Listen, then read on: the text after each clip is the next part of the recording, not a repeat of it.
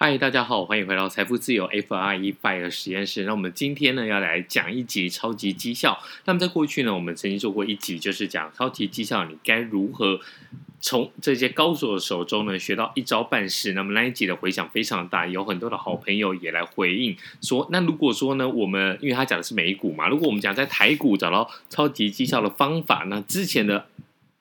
模式我们没有办法来做吗？那我帮大家再找了这本书，那我们先跟跟大家讲一下，这本书呢是环宇出版社它出的，然后呢名字叫做《超级绩效》，它的副标题是《金融怪杰交易之道》，就跟我们之前讲的那一集又不太一样。那么这一集呢，其实里面有一个模式，有个 pattern，非常。适合各位在台台股操作的朋友啊，那很多朋友都讲说，呃，其实我们也知道说要用时间来换取获利的空间，那我们也知道说呢，其实复利是世界的第八大奇迹，但是有些时候我们现在就是立刻马上想要获利，为什么呢？因为我们这笔钱，以上班族来讲，以小资男女来讲，以社畜来讲呢，我们可能没有办法等太久，所以呢，我有没有一个办法？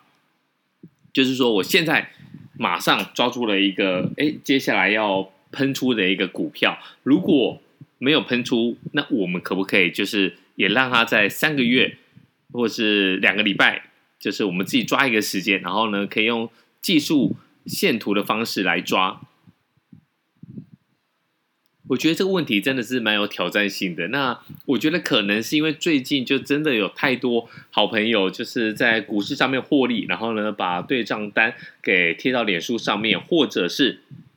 像深红投资一样，他今天讲的那一个，我觉得真的是太酷了啦！我觉得一般人真的是很难做到，但这些人又实实在在的出现在我们的身边，所以呢，大家现在就会很着急，这种疯魔的心态，就是哎呦，怎么别人可以获利那么多？那我们先来讲一下深红投资的最近的一篇的一个脸书的贴文。简单来讲，他就是做做台股，然后呢，最近就是因为疯狂的滚动嘛，所以。把这个投资的部位滚到了大概资产有五十亿，然后他去看了台币大概四亿多的豪宅，但他没有选择买，他认为说，嗯，怎么四亿就这个样子，然后就问深红的意见，那深红的想法是这样子啦，他认为房地产的流动性不好，所以呢，你应该不要把这四亿。放在这个房地产里面，如果这四亿拿去做投资，或者是做其他的理财方式，那是更有效益的。更重要的是说，如果在接下来的五年发生了灰犀牛的事件，那你这四亿的房产，你可能带不了太多的资金，因为现在有这个信用管制。再来就是说，如果你在国外没有资产的话，你想要跑去国外，那该怎么办呢？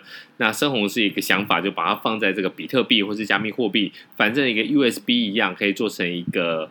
呃，项链的一个冷钱包就可以把百亿带着走。好，我觉得这是蛮酷的。但是我觉得听听别人的故事真的是蛮有趣，也可以当然也可以学习一下别人在投资市场上面的一个交易或者他获利的一个状态。但是呢，一定要跟紧自己的脚步，就是你决定了自己要怎么做，你就应该要把自己的一个投资的节奏给攻。控制好，而不是就是人云亦云啊。那最后跟着走，很有可能最后就是跟丢了。那我们今天这超级绩效里面，就是回应一个好朋友，他在脸书上面有私讯我，他就说呢，其实不要讲那些大道理，我们现在就是一套资金，这套资金呢，我没有办法容错。什么意思？就是说我不想要把这个资金呢卡在我们上一个。专题这个救救网友的专题，有些好朋友的回应是非常的直接。他说：“那你砍错了就看错了，总就要砍。那没有砍的话怎么办呢？”然后更多人就问说：“你可不可以给我们一个 pattern，就是不要看错？”那在《超级绩效》这本书里面有提到几个点啊，其实一部分的呃我们已经讲过了。那我们来看一下，它这个在《金融怪杰交易之道》里面的一百零六页有一个趋势样板。所谓的趋势样板呢，它就是说呢，其实你把它。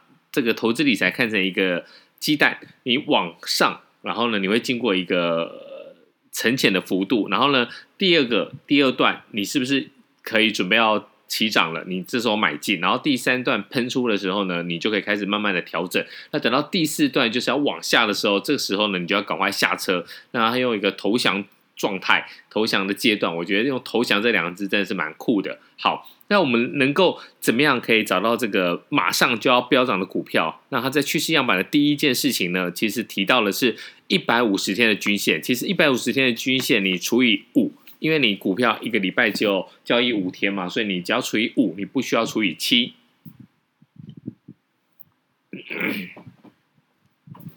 好，那我们这个一百五十天三十周的均线呢，然后跟两百天的移动平均线来看一下。这个时候你必须一百五十天要大于两百天，然后再来呢，你要看的是一百五十天的移动平均线要高于两百天的移动平均线。接下来第三个一个 pattern 的样式就是两百天的移动平均至少要一个月的时间是处于上升的状态。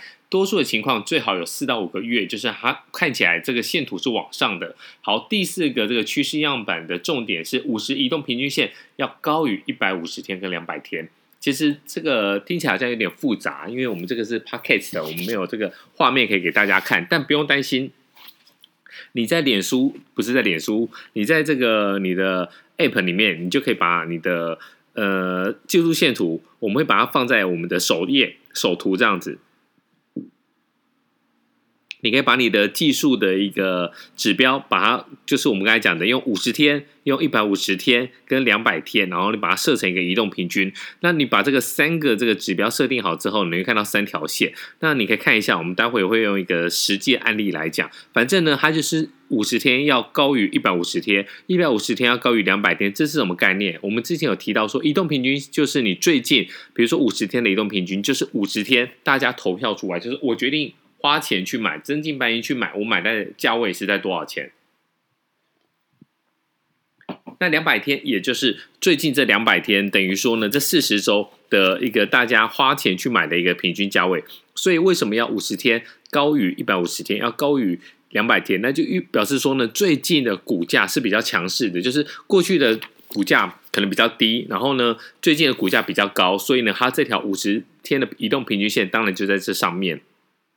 好，第五个我觉得是蛮重要的，当时的股价要高于五十天的移动平均线。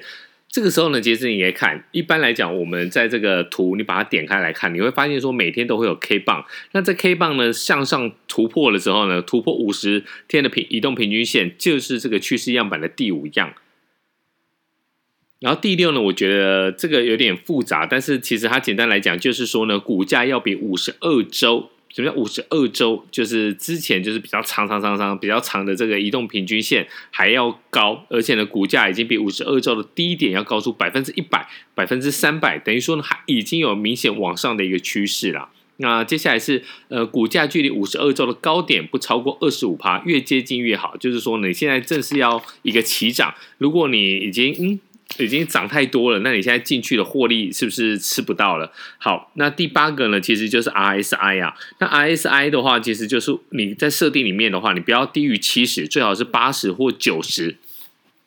好，这个呢，我们就分成两集来讲好了。我觉得，如果你用一集把它讲完的话，感觉上大家会有点听不太懂。那这一集呢，大家可以从头再听一次。其实呢，简单来讲就是两个重点，一个重点呢就是均线，均线来说就是要近期的均线要高于远期的均线，等于说，呃，应该讲说短期的均线要高于长期的均线啊，这代表了一个。形态一个 pattern 一个样貌，就是说呢，最近的股价是比过去的平均还要高，等于说呢，过去可能盘整了非常久的时间，一年的时间，两年的时间，但是最近这一两个月呢，是蹦往上的。好。那第二个呢，就是 RSI，RSI 就是相对的强弱指数。一般来讲呢，RSI 其实可以看得出来说呢，最近股票一个动能。那以牛顿的一个呃力学来讲的话，就是动者恒动，静者恒动，呃静者恒静。它意思就是说呢，凡事都有个动能，所以呢，如果你要让一个东西动起来的话，你必须要动力大于摩擦力，这是比较难的。但它动起来之后呢，